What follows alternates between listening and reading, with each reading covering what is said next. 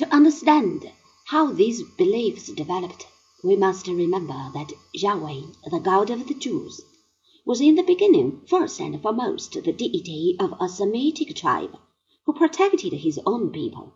Along with him, there were gods presiding over other tribes. There is not at this time any hint of another world. The Lord God of Israel directed the earthly fortunes of his tribe. He is a jealous God, and will not suffer his people to have other gods besides him. The prophets of old were political leaders who spent quite a lot of time on stamping out the worship of other gods for fear of incurring Yahweh's displeasure and jeopardizing the social cohesion of the Jews. This nationalistic and tribal character of the Jewish religion was enhanced by a series of national disasters.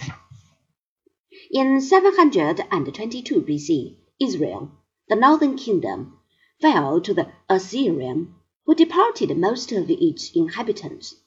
In 606, the Babylonians captured Nineveh and destroyed the Assyrian Empire.